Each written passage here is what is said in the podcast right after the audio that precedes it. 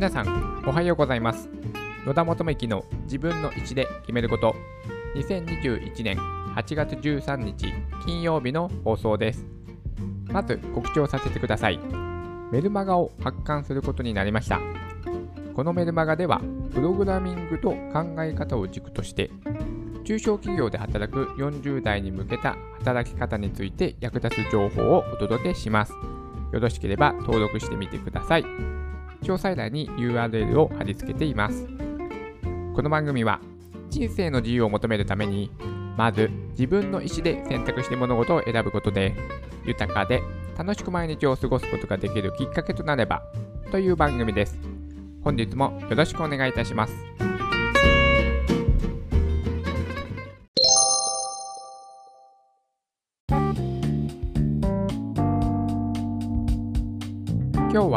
新型コロナウイルス生活影響度調査についてお話をしたいと思います。皆さんね、コロナウイルス感染症が、まあ、流行しだした後、いろいろなね、生活面で変化があったと思いますが、今日はその中で、まあ、食生活にね、スポットを当ててお話をしていきたいと思います。食生活、いろいろとね、まあ、皆さん変わってますよね。飲食店のま営業時間がね、短縮されたりとかして、いろいろと、なんでしょう、例えば、冠婚送迎みたいな感じの大人数のね、宴会。これもさすがにないですよね。あとは少人数での飲み会。どうですか、皆さん。私はですね、1回あったかなぐらいでもうほぼゼロです。はい。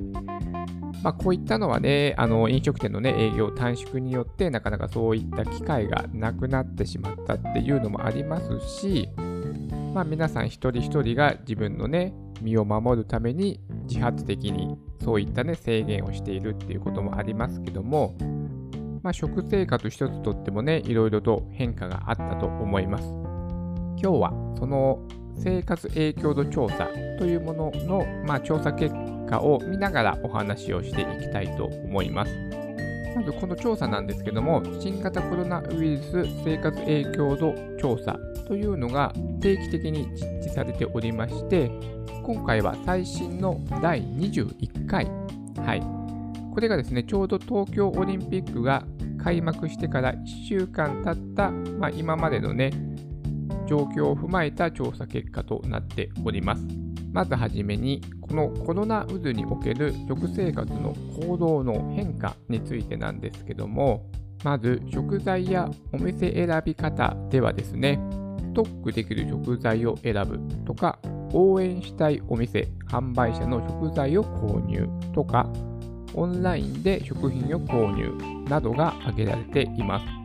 また、食事の仕方では、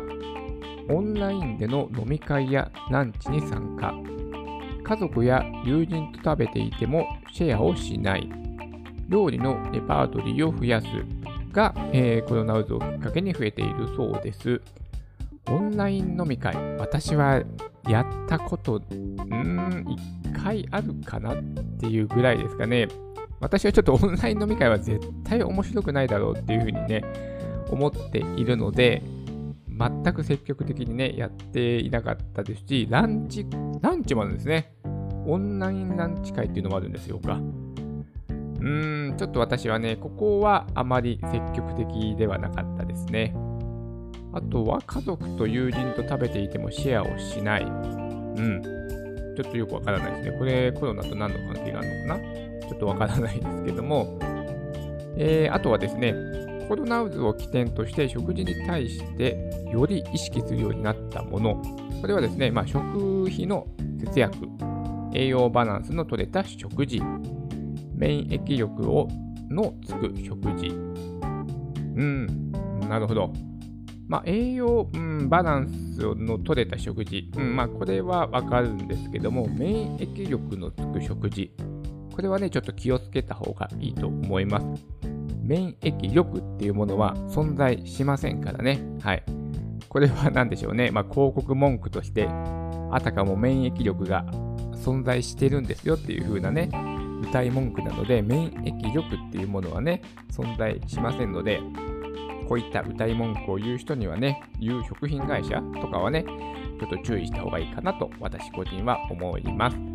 あとは女性に限って見てみるとっていう項目がありまして、それが自宅で調理をする際の負担軽減。まあそうでしょうね。はい。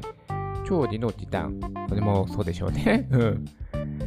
美味しい食事によるストレス解消、規則正しい食生活。うんうんうんうん。はい。まあね、納得するものばかりですね。そして次がですね、コロナ渦で購入した調理家電。良かった食生活行動というもので、まあ、調理家電を買ったものに対しては、電子レンジ、オーブンレンジ、炊飯器、オーブントースター、トースター、ジャーポット、電気ケトルと、もうすごく日常的なものですね。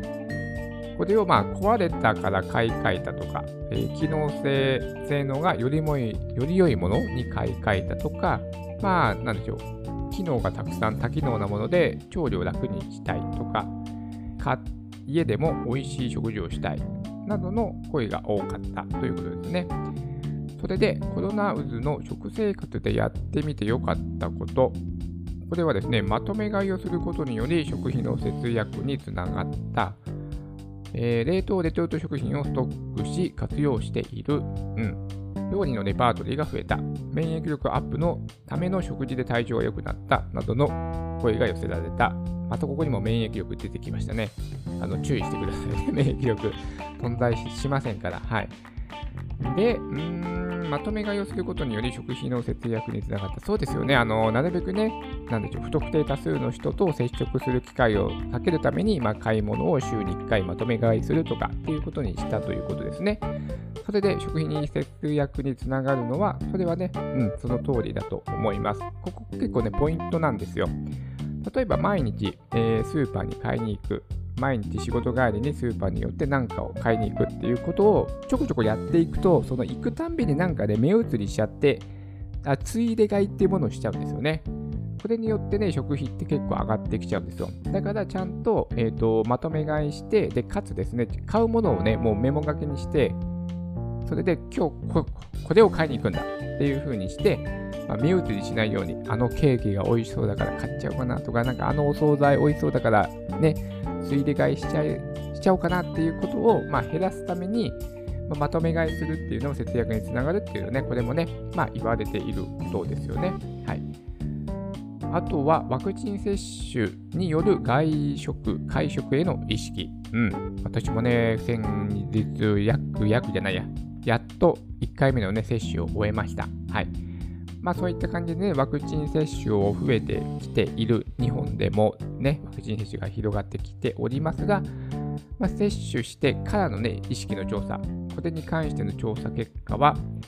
えー、複数人の会食については、ワクチンを接種しても抵抗感がある人が66%、えー、ワクチン接種を終えても会食への懸念は強い。ですね、うん。特に女性40代から60代では抵抗感があるが7割を超える。一方、1人での外食はワクチンを接種しても抵抗感があるが50%、ワクチン接種に関係なく抵抗感はないが22%、でさらに男性においては、まあ、ワクチンを接種に関係なく抵抗感がないが25%という結果になっております。はいまあ、ワクチンを接種したとはいえですね、まあ、大人数での会食はうんとね、しばらくは避けた方がいいのかなというふうなことは私も思っております。で、一人で外食するのは、うん、まあね、もう飲食店ね、すごく努力をしてくださっていて、感染、ね、対策をしてくれていますから、一人での外食は私はそんなにあの抵抗感はないですね。全然気にしません。うん。まあ、自分自身もあの気をつけるので、やっぱ、えーと、そのカウンターに座るにしても、ね、席に余裕があれば離れて座るし、対面では向かい合ってね、座らないようにもしますし、まあ、そういったことを気をつけていれば、ね、一人でいればね、そんなペチャペチャペチャペチャ喋ることもありませんから、そんなね、過度に、えー、気にする必要はないかなということは、まあ私個人としてはね、はい、思っております。まあこんなようなね、えー、食事に関する調査結果が出ました。まあ、でもね、特になんでしょう、コロナだからっていうね、わけではないと思います。まあ、たとえですね、ワクチンを接種したとしても、今までね、行っていたもう基本的なこと、手洗い、うがい、マスクをつける、換気のいい環境をね、適度にする、3密を避けるっていうことは、ワクチンを接種したといえども、継続してね、注意していかなければいけないことだと思っております。これは別にね、コロナウイルス感染症だけではなくて、感染症っていっぱいありますから、まあ、簡単なもので言うと、もう風邪ですよね。風邪とか、毎年流行していたインフルエンザとか、はい。こういったものもね、そのコロナだけじゃなくて、いろんなことに注意していかないといけないので、基本的な感染症対策は引き続きやっていかないといけないと思っております。はい。皆さんはね、どのような変化がありましたでしょうか？まあね、ワクチンを接種したら、まあちょっとずつね、自分なりに緩めていくのかっていうのはね、まあ人それぞれだと思いますけども、まあ何にせよですね、早くコロナウイルスの流行が収まってくれることをもう本当ね、願うばかりだと思います。それでは今日も素敵な一日になりますように。